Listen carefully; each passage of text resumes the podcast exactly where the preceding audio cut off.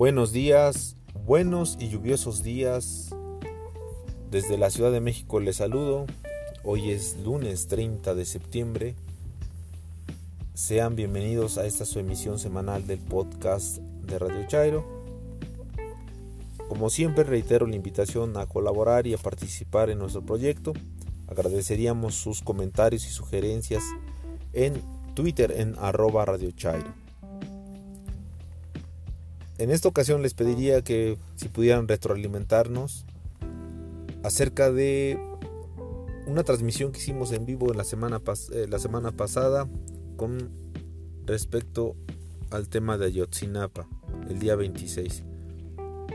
En esta ocasión,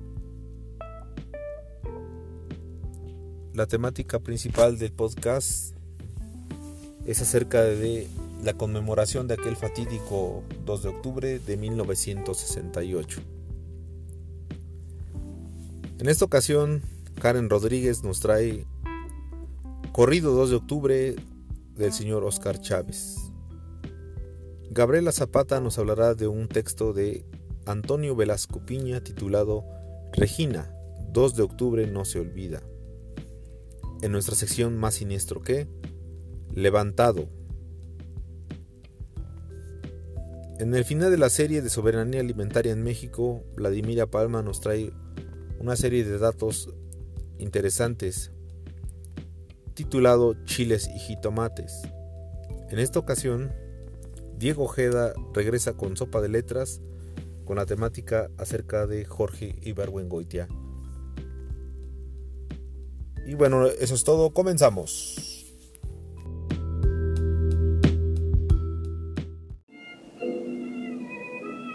Radio Chairo, reevolucionando la forma de hacer radio inteligente.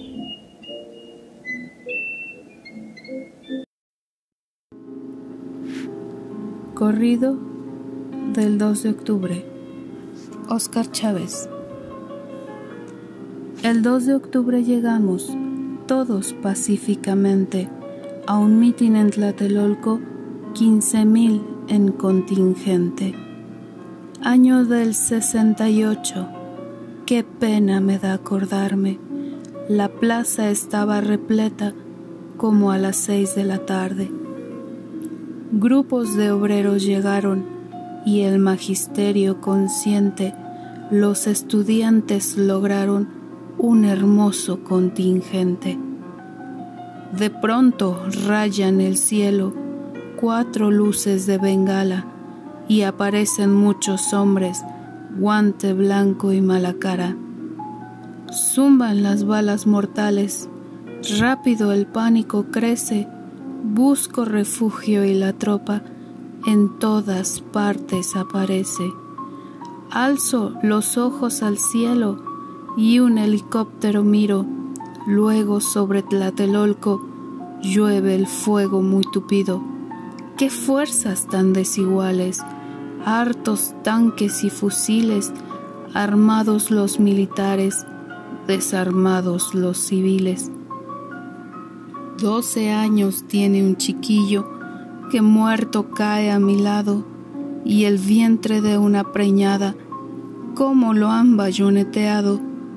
Hieren a Oriana Falachi, voz de la prensa extranjera, ya conoció la cultura del gobierno de esta tierra. Ya vio que vamos unidos, estudiantes con el pueblo, contra un sistema corrupto y la falacia de un gobierno. Recordará a los muchachos contra la pared sus caras, las manos sobre la nuca y su derecho entre las balas. Jóvenes manos en alto, con la fe de la victoria, Ve de Vallejo nos dicen los de la preparatoria. Piras de muertos y heridos solo por una protesta. El pueblo llora su angustia y el gobierno tiene fiesta. Qué cruenta fue la matanza hasta de bellas criaturas. Cómo te escurre la sangre, plaza de las tres culturas. ¿Y por qué en esto murieron mujeres, y hombres del pueblo el presidente le aumenta al ejército sus sueldos. El 2 de octubre llegamos, todos pacíficamente, y un mitin en Tlatelolco, 15 mil en contingente.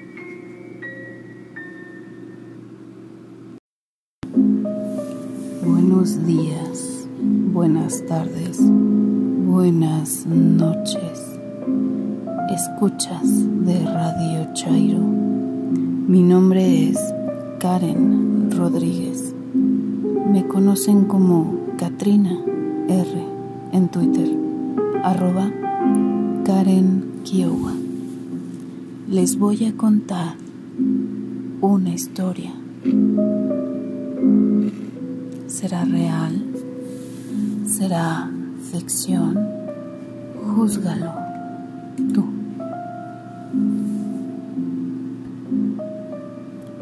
Una fuerte opresión en el pecho lo levanta de golpe, entrada la noche.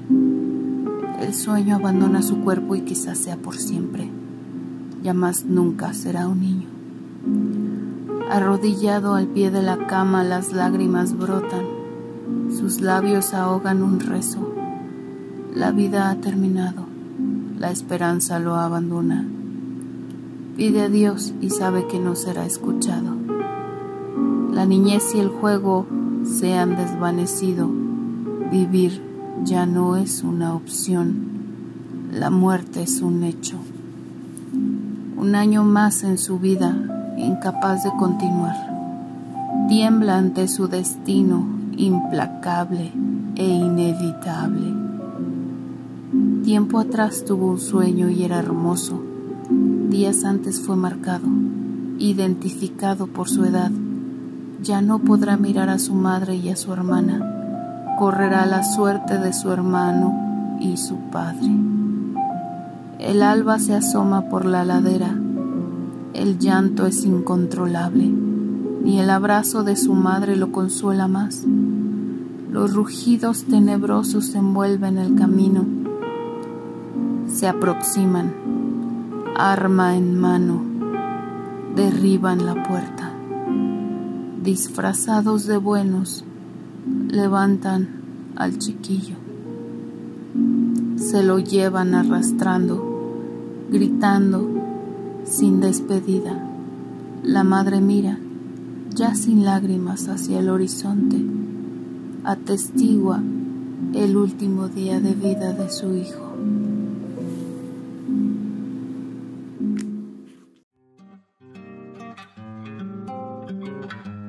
Tal? ¿Cómo se encuentran en esta mañana, esta tarde, noche, madrugada o cuando sea que estén escuchando una cápsula más de Sopa de Letras, cápsula dedicada a la literatura y al español?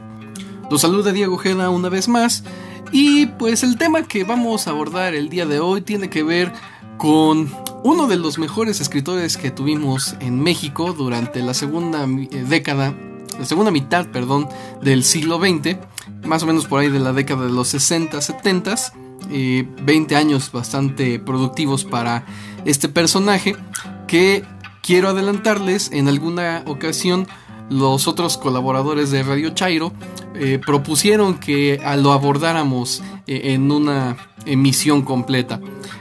Debo lamentar, eh, debo lamentarme, mejor dicho, porque me les estoy adelantando. Y es que en esta ocasión me gustaría hablar de Jorge Ibargüengoitia. Como ustedes sabrán, o si no lo saben, Jorge Ibargüengoitia es conocido por ese peculiar sentido del humor que está plasmado en muchos de sus ensayos, cuentos novelas y algunas de sus obras de teatro. Jorge Ibargüengoitia eh, nace en Guanajuato en 1929 y vivió con sus tías gran parte de su infancia y, edad adulta temprana.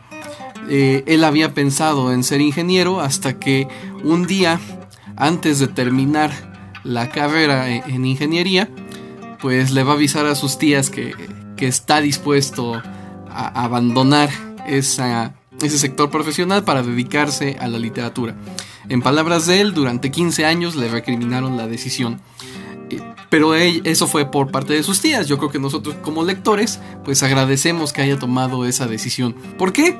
Porque, insisto, eh, Jorge Ibargüengoitia es un escritor importantísimo para el, México literario que, que, conocemos, pero al mismo tiempo creo que es un personaje que hasta mediados de los años 80 fue cuando se le empezó a valorar, a valorar de manera justa. Eh, así como lo podemos eh, investigar, pues nos daremos cuenta que eh, en varias ocasiones lo, hicieron pedazos la crítica, tanto la crítica dramática como la crítica literaria en general. ¿Por qué quiero hablar de él?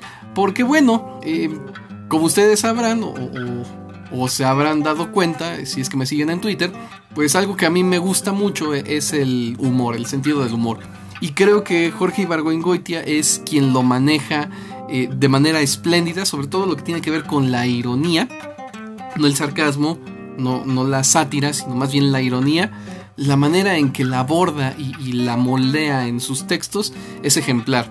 Eh, Quisiera empezar diciendo que hace 30 años Vicente Leñero publicó Los Pasos de Jorge. E, e, este es un libro que consiste en una muy breve biografía sobre Ibargüengoitia y comienza cuando el guanajuatense descubre la literatura, como ya les había comentado.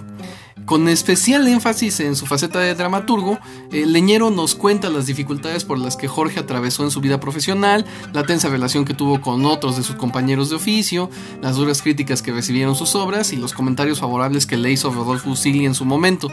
De hecho, Usigli le llegó a decir que era evidente que él tenía sentido del diálogo y era capaz de escribir comedia. Eh, y como era de esperarse, en esto Jorge no parecía estar completamente de acuerdo. ¿Por qué? Porque en una entrevista declaró que se suponía que era un escritor chistoso y la gente se veía de cosas que no tienen ningún chiste. Y es que, en ese sentido, eh, me parece que cuando leemos a Ibargüengoitia y, y sabemos identificar la ironía, es un tipo hilarante. Pero si leemos con atención la anécdota que nos cuenta, eh, veremos que no precisamente eh, él busca que, haya una risa de, por medio.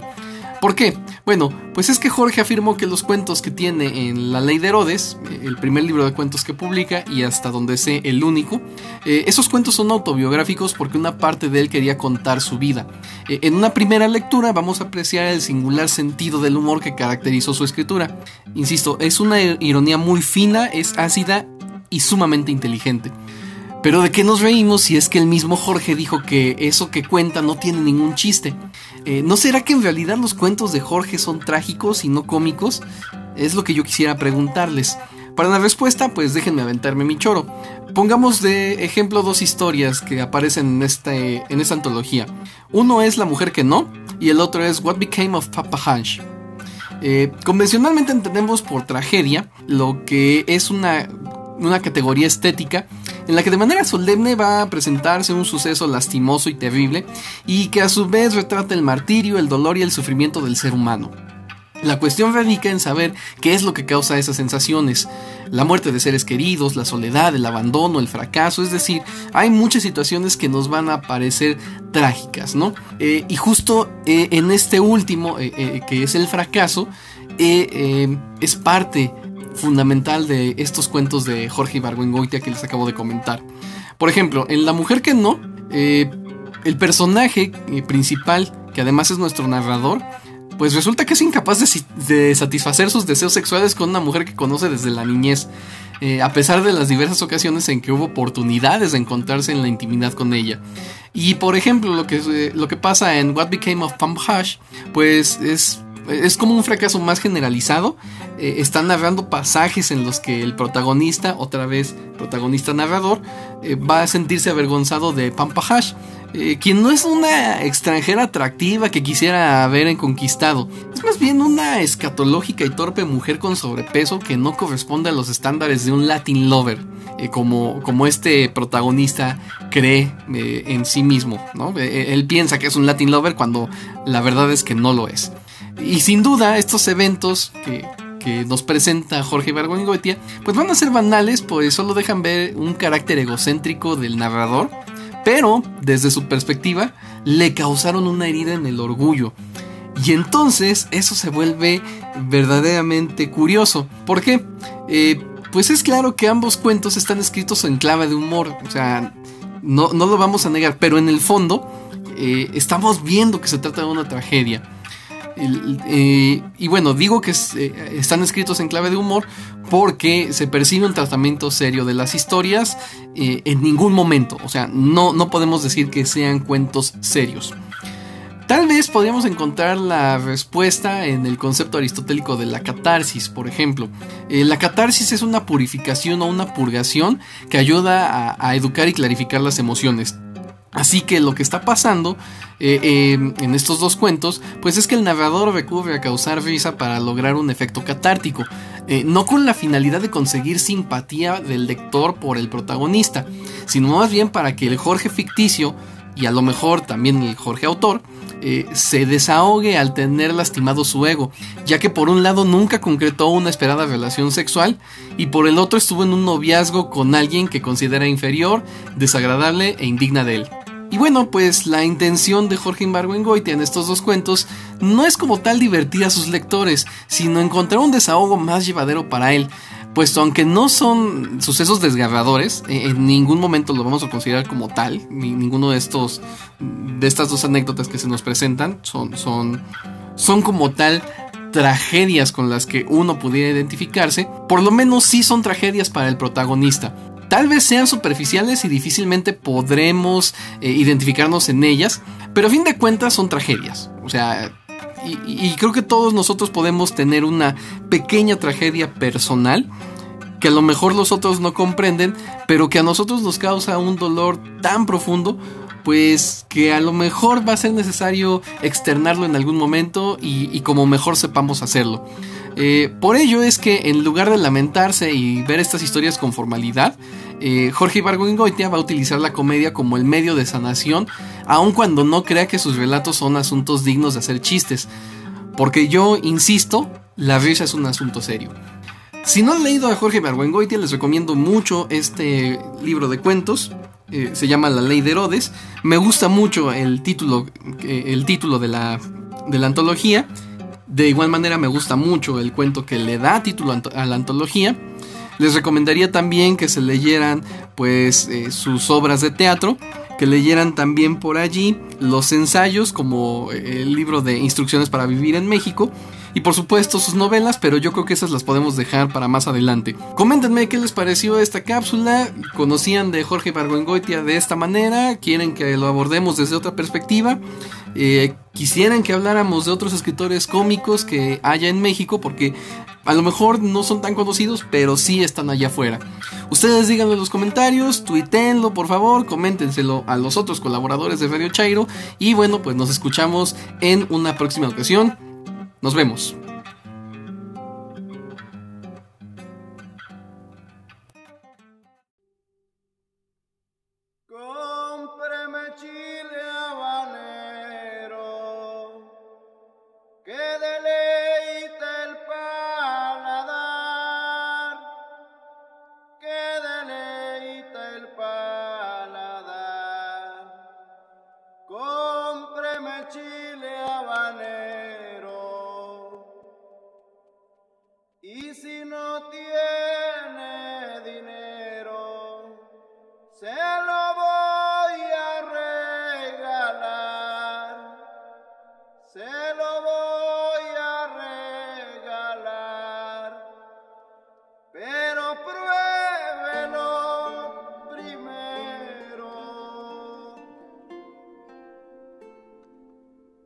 Excelente semana, escuchas de Radio Chairo.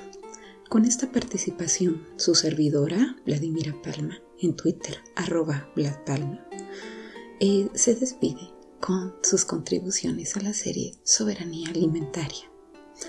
Hablaré de chiles y tomates, aunque también de calabazas, chayotes, frijoles, tejocotes, chilacayotes, epazote, aguacate, amaranto, cacao, y más de 200 cultivos que México le dio al mundo. Como sería imposible hablar de todos, demuestra bastarán las calabazas, los frijoles, los jitomates y no se puede dejar de hablar de los chiles. Las calabazas, ¿quién no las ha comido? un cultivo que se puede degustar de diversas formas de acuerdo a su etapa de crecimiento. En flor, nos comemos a las flores masculinas, en guisados para permitir que las flores femeninas desarrollen el fruto tan conocido en la actualidad en la gastronomía mundial. El fruto lo podemos comer en diversos guisos, dulces y salados. Y de las pocas cifras que podemos presumir es que México es el principal productor de calabazas en el mundo. Lo más interesante es de este cultivo es que no solo se aprovecha el fruto, las semillas son imprescindibles en muchos guisos. Ya desde la época prehispánica se describía así la planta. La calabaza o calabacita es rolliza, ancha, larga y redondeada. La calabaza de tamal es reluciente, se parece a la mazorca de cacao. Tiene semillas, tiene entrañas, tiene flores que son dulces, descoloridas, de sabor a ceniza, desabrida. La calabaza es rastrera, jugosa, fibrosa, con espinas, con flores tiernas de calabaza que se pueden comer crudas sin hacer daño. También se pueden cocer en olla, solo que se debe comer con medida, porque si se come mucha, hincha el estómago de una. Y de las pepitas se decía, el que vende pepitas de calabaza tiene de oficio vender todas las que son de diversas especies y las que se tuestan y se envuelven con alguna masa mezclada con sal son el cultivo más antiguo de México. Las evidencias datan de alrededor del 10.000 a.C. Se acerca el Día de Muertos, así que sería muy bueno recibir con una calabaza en tacha, con mucho piloncillo y leche, a nuestros difuntos. El jitomate es el fruto que mayor aceptación tuvo en el mundo y enriqueció la gastronomía de otros países y es una de las verduras de mayor demanda en la época actual. En el mundo se producen alrededor de 120 millones de toneladas, de las cuales 3 millones las produce México, en su mayor parte en Sinaloa. Los principales productores de jitomate en el mundo son Estados Unidos y China. Las evidencias más tempranas de su domesticación se fechan para el 5000 a.C. Del frijol se puede decir que es el complemento ideal del maíz. Se consume tierno o en vainas cuando están verde y las semillas cocidas. De los diversos frijoles se describía en las crónicas novohispanas que el que vende frisoles, si es buen tratante de ellos, vende cada género de ellos de por sí y los aprecia según su valor, sin engaños. Los frisoles que vende son los que son nuevos, limpios, gordos, que no están dañados, sino tales como cosa preciosa se pueden guardar en el arca o en la troje, como son los frisoles amarillos, colorados, blancos y los menuditos, y los que están como jaspeados de otros diversos colores. En la actualidad se producen alrededor de 1.2 millones de toneladas de frijol, que representa el 7% de la producción mundial. Las evidencias más tempranas de este cultivo datan del 2500 a.C el chile, el cultivo tan relacionado con la identidad de los mexicanos, fundamental en la gastronomía de todo el país. Es el complemento de la dieta básica, aporta vitaminas A y C, minerales y estimula el apetito. Además de ser alimento, se utiliza como medicina para alivio para la tos, inducir el trabajo de parto, mitigar el dolor de muelas, remedio para el estreñimiento y estimulante sexual. Aquí regresamos a las cifras tristes. México ya no es el principal productor de chile en el mundo, aunque produce alrededor de 2 millones de toneladas, es superado por China. Las importaciones de Chile han crecido ya que los cultivos del país no abastecen el consumo nacional. No obstante, los chiles importados de China y Perú principalmente son de mala calidad, vienen pintos y con basura, y pican menos que los chiles nacionales. Después de este recorrido por los cultivos de México, podemos decir que estamos lejos de tener una soberanía alimentaria. Se requiere su rescate, así como del patrimonio biocultural que tiene una profundidad histórica de miles de años en nuestro país. Me despido y agradezco su escucha. Espero haber sido de su interés y agradezco también sus comentarios y sugerencias para temas que pudieran tratarse en este espacio.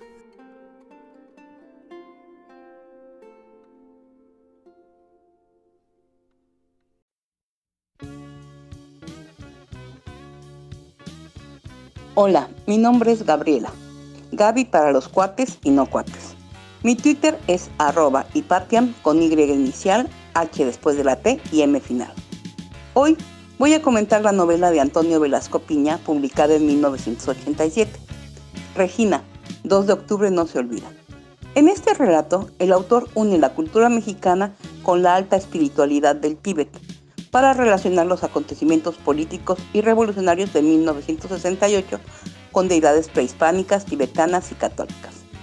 La novela inicia con un ritual en Teotihuacán, en la Pirámide del Sol, el 21 de marzo de 1948, durante la cual los cuatro auténticos mexicanos ascienden a la cumbre y ya ahí invocan la unión del cosmos con la Tierra, con la lengua maya, la olmeca, la zapoteca y la náhuatl. Cuando terminan, don Miguel, el maestro náhuatl, uno de los auténticos mexicanos, se da cuenta que hay un joven atisbando su ritual. Al preguntarle quién es, él contesta que se llama Uriel y que desea convertirse en un auténtico mexicano. En el siguiente capítulo nos narra la llegada del ingeniero Richard Teucher y su esposa Citlali Pérez de Teucher al pueblo llamado la Aldea de los Reyes, situado entre los dos volcanes, el Popocatépetl y el Iztaccíhuatl. La señora está en un avanzado estado de embarazo y al caminar hacia la casa a donde se dirigían, siente las primeras contracciones del parto. Al entrar al recibidor, el acontecimiento es inminente. Richard quiso regresar, pero ella decidió que no, y así se dispusieron a, recibir a su bebé. Mientras esperaba en la sala, Richard decidió salir a caminar y ahí recordó su vida en Alemania, desde su nacimiento, su encarcelamiento por negarse a participar en la Primera Guerra Mundial, su búsqueda de espiritualidad que lo llevó a la India y su posterior llegada a Veracruz como agente de una compañía inglesa, así como su visita a la Huasteca Potosina donde conoció a su ahora esposa. También el hecho de que, acompañado de Citlali, visitó la India y un lama tibetano llamado Shanso Champa le dijo que ellos serían los padres de un avatar, esto es, de un ser en el que encarnan las energías de un orden superior a las que constituyen a los seres humanos ordinarios. Les comenta que es importante que se trasladen al monasterio de Sera, segundo en importancia en el Tíbet, para que el avatar sea educado dentro de los lineamientos tibetanos y pueda emerger todo su potencial. Citlali se niega y le dice que en caso de que sea cierto ese embarazo, prefiere que nazca en México. El ama lo acepta, los deja ir, no sin antes entregarles un salvoconducto para que ellos y el ser por nacer puedan llegar sin problemas al monasterio. Así parten de la India y al cabo de tres meses, Citlali le comenta a Richard que está embarazada lo que es casi un milagro, ya que ella tiene 43 años y él 52, por lo que hacía tiempo habían descartado la idea de tener hijos. Interrumpe Richard sus recuerdos al ver un calendario, mirar la fecha, 21 de marzo de 1948, y murmura, hoy inicia la era de Acuario. En ese momento siente el movimiento telúrico que emanan ambos volcanes e inmediatamente oye el llanto de un bebé. Se da cuenta que su hijo ha nacido. Entra a la habitación y descubre al bebé en brazos de Citlali y ella murmurando palabras en náhuatl. Al verlo, ella le sonríe y le dice que es una niña. Ese hecho lo toma por sorpresa, porque siempre pensó que el avatar sería un varón. Luego los dueños de la casa le comentan que todo el pueblo quiere conocer al bebé, ya que estuvieron al pendiente de los movimientos de los volcanes. Bañan a la bebé y la visten. Cuando han pasado casi todos los habitantes, llega el sacerdote y les pregunta que cuándo quieren el bautizo. Los padres deciden que sea ese mismo día y Citlali dice que se llamará Regina. Volviendo con Uriel, nos cuenta su niñez y cómo descubrió que los edificios viejos tenían sentimientos y que a raíz del descubrimiento le dio fiebre y cuando se recuperó, gracias a las palabras de un anciano maestro de albañilería, decidió convertirse en arquitecto y que sus estudios lo llevaron por una fuerza misteriosa de energía ancestral a presentarse en Teotihuacán el día del ritual. Don Miguel toma a Uriel como alumno del conocimiento náhuatl y le va enseñando a través de la danza la conexión que existía entre el hombre y el cosmos. También le dijo que Cuauhtémoc había renacido, pero permanecería escondido hasta cumplir los 20 años, lo que sucedería en el equinoccio de primavera del año 1968. Luego de dos años de aprendizaje, Uriel debe ir en busca del conocimiento maya, por lo que se traslada a Mérida, donde pasará otros dos años para luego trasladarse a buscar al maestro zapoteca, el cual lo deja ir tras, lo cual inicia la búsqueda del conocimiento olmeca, al que después de otros dos años y poco antes de morir el antiguo maestro, lo nombra como maestro tolteca. Uriel regresa a trabajar como arquitecto y le es encomendada la realización de la reconstrucción de la pirámide de la Luna y del Museo de Antropología e Historia de México. Cuando ya está por terminar la cúspide de la pirámide, la suspende porque se da cuenta que activará energías que aún no es tiempo. Y lo hace junto con los otros tres auténticos mexicanos el 21 de marzo de 1968. Regresamos con Regina, que ya tiene dos años viviendo en el Tíbet, cuando es nombrado el nuevo Dalai Lama. Se le pide a los padres de Regina que se vayan a vivir al Palacio de Potala. Así lo hacen y cuando ella cumple cuatro años, un día toma una imagen de la Virgen María y la coloca junto a la diosa Tara, venerada en una capilla del palacio. El ama encargado de esta capilla se molesta y hace un llamamiento a la población para impedir que suceda otra vez esa profanación. Pero un día Regina escapa del monasterio y vuelve a colocar la imagen de la Virgen al lado de la diosa. La descubre el ama y como está en profunda oración queda impactado de la luz que percibe a través de ella, por lo que se, se sienta con ella a seguir orando. Así continúa la novela en una especie de canon alternando la historia de Uriel y la de Regina hasta que se encuentran en la Ciudad de México, a donde ella llega, luego de la muerte de sus padres, y diseña el logo de los Juegos Olímpicos. Habla en la manifestación del Zócalo y aparece en las noticias del día después del 2 de octubre. Los invito a leer esta magnífica novela donde amalgama perfecta la realidad y el misticismo, que nos muestra una teoría de los acontecimientos del 2 de octubre que sucedieron en Tlatelolco, específicamente en la Plaza de las Tres Culturas, y el por qué debía darse ahí el clímax de este movimiento estudiantil. Y como dice en uno de sus renglones, al país de las águilas su reina volverá. Si tienen alguna sugerencia o recomendación, envíenla y trataré de complacerlos. Gracias.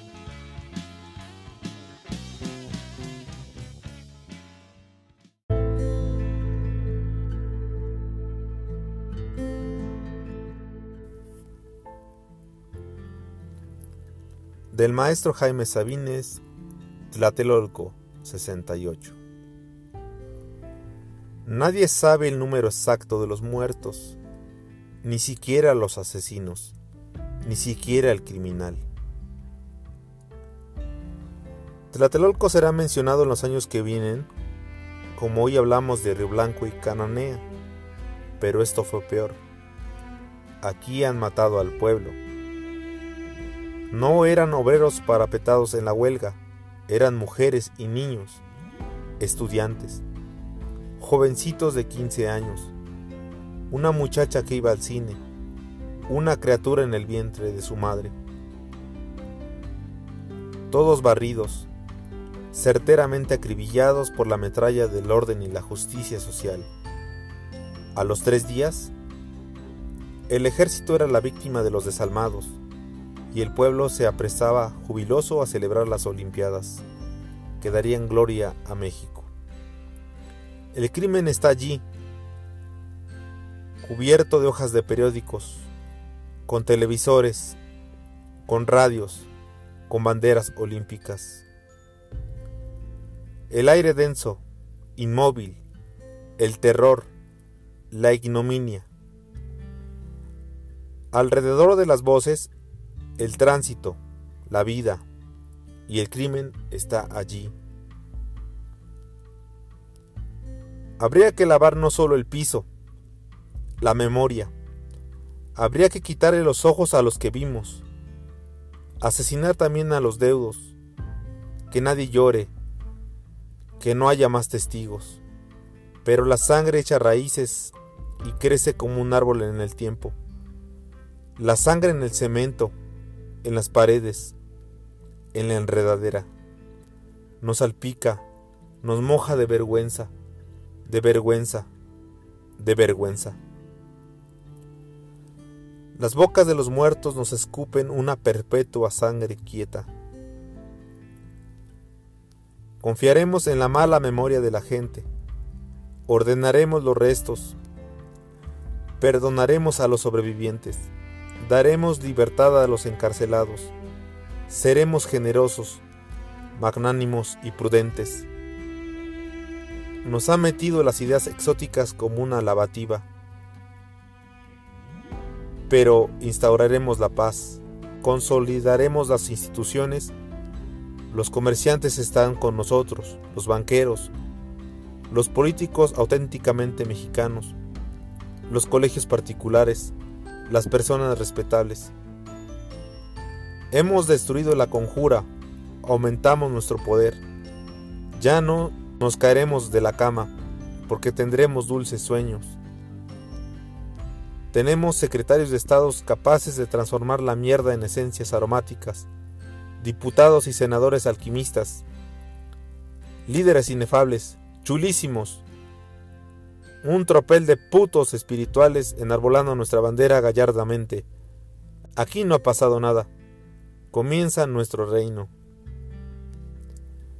En las planchas de la delegación están los cadáveres, semidesnudos, fríos, agujerados. Espera no encontrar el suyo. Vaya usted a buscar a otra parte. La juventud es el tema dentro de la revolución. El gobierno apadrina a los héroes. El peso mexicano está firme y el desarrollo del país es ascendente. Siguen las tiras cómicas y los bandidos en la televisión. Hemos demostrado al mundo que somos capaces, respetuosos, hospitalarios, sensibles. Qué Olimpiada tan maravillosa. Y ahora vamos a seguir con el metro, porque el progreso no puede detenerse. Las mujeres de rosa, los hombres de azul cielo. Desfilan los mexicanos en la unidad gloriosa que constituye la patria de nuestros sueños. Gracias. Espera no encontrarlos, algunos con el rostro de un muerto. Afuera, la gente se amontona, se impacienta.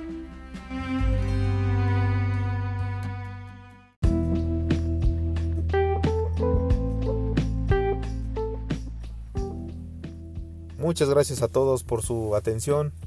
Espero que haya sido de su agrado este podcast. Ya saben, no a la violencia, chavos. Fuerte abrazo.